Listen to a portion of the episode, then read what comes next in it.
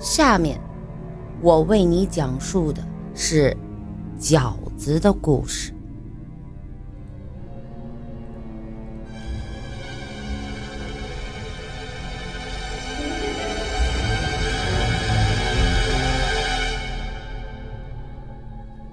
午夜十二点，阴云密布，没有一丝星光，风呼呼地刮着。小李向通往密林深处的坟场走去，路上一个人都没有。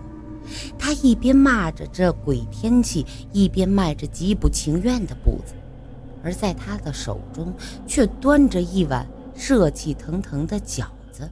上面还插了一双筷子，那饺子上面冒出的白气随风不断的飘着摇着，而小李的心里却不断的安慰着自己：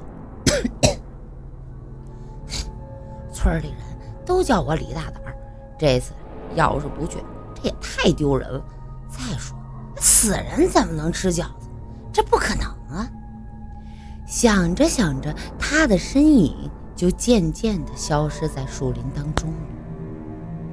突然，啪的一声，一个冰冷的东西突然贴到了他脸上。啊！小李忍不住的叫一声，手中的饺子差一差一点儿掉到了地上。他用手一摸，原来是张纸，软软的，这中间还有一个方洞。他马上意识到了，这是一张纸钱。他一下子把这个纸钱扔到了地上。他继续的往前走，终于，坟场到了，灵火不时的在四周跳动着，一座座孤坟在默默的立着。而这时，小李的耳边却回响起了白天小王的话。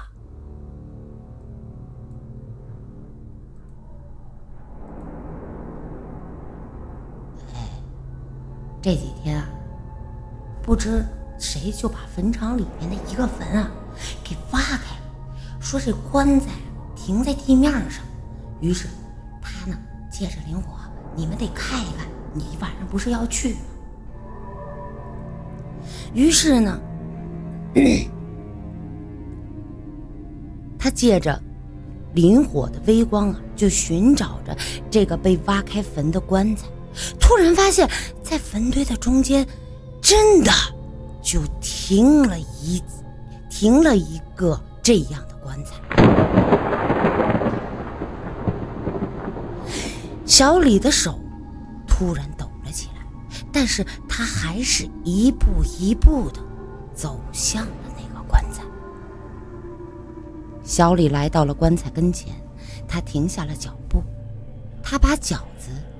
放在了棺材盖上，他开始用手摸着那冰冷的木头盖子，奇怪，这上面竟然没有钉钉子。于是呢，小李又端起了饺子，他用手轻轻的、轻轻的揭开了棺材盖儿。随着棺材盖子的掀开，一股腐烂的气味扑鼻而来，小李在这儿能很清楚地听到自己的心跳，的心在急促的砰砰的跳动着，但是他还是用颤抖的双手，并借着那微弱的灵火的光，辨清了那棺材里面的尸体的头部所在的位置。小李端起了饺子。他用筷子夹起一个饺子，放在了死，放在了死者的嘴唇上。几秒钟过去了，小吕却觉得足足有几年的时间，幸好没有异常的情况。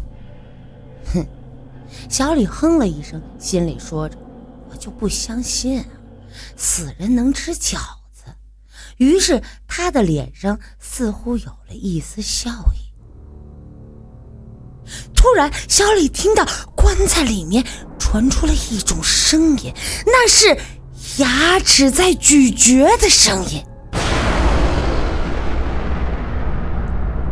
小李的胆子确实很大，他不相信这能有这种事情发生，于是他又夹了一个饺子放了进去，又是一阵嘴唇碰撞的声音，又一个饺子没有了。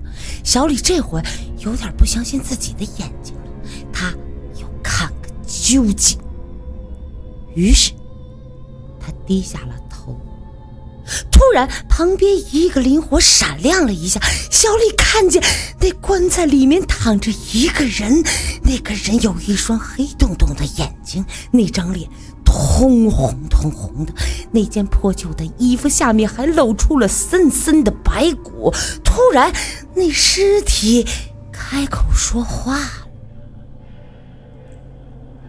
饺子真好吃。”我还要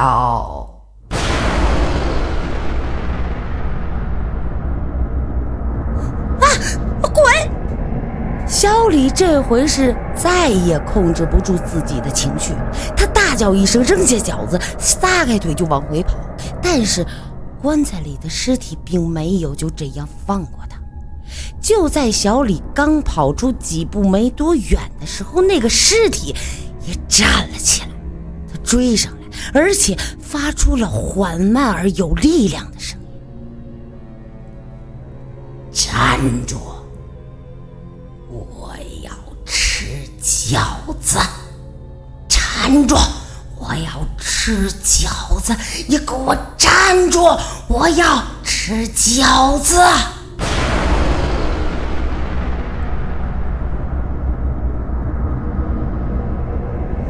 小李没命的跑，终于他跑到了村口，不想前面有一块石头绊倒了他。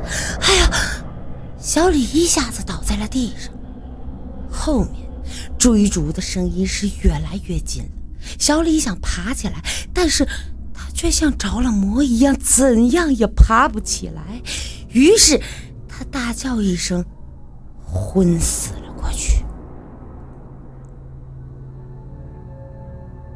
饺子的故事到这里该结束了。第二天，村民们发现小李死在了村口，他的脸色青黑，许多人都说小李是被吓破了胆才死的，因为只有这样死的人脸色才会发青。但谁也不知道小李为什么被吓死，只有小王最清楚。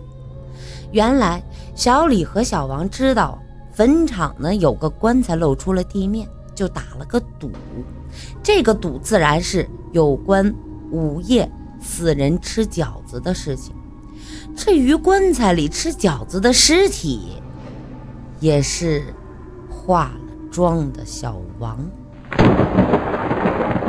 这白骨呢是原来的死人，而小李却成了这场赌约当中的失败者。好了，这就是我要为你讲述的饺子的故事。我要吃饺子，我要吃饺子，我。要吃。 지.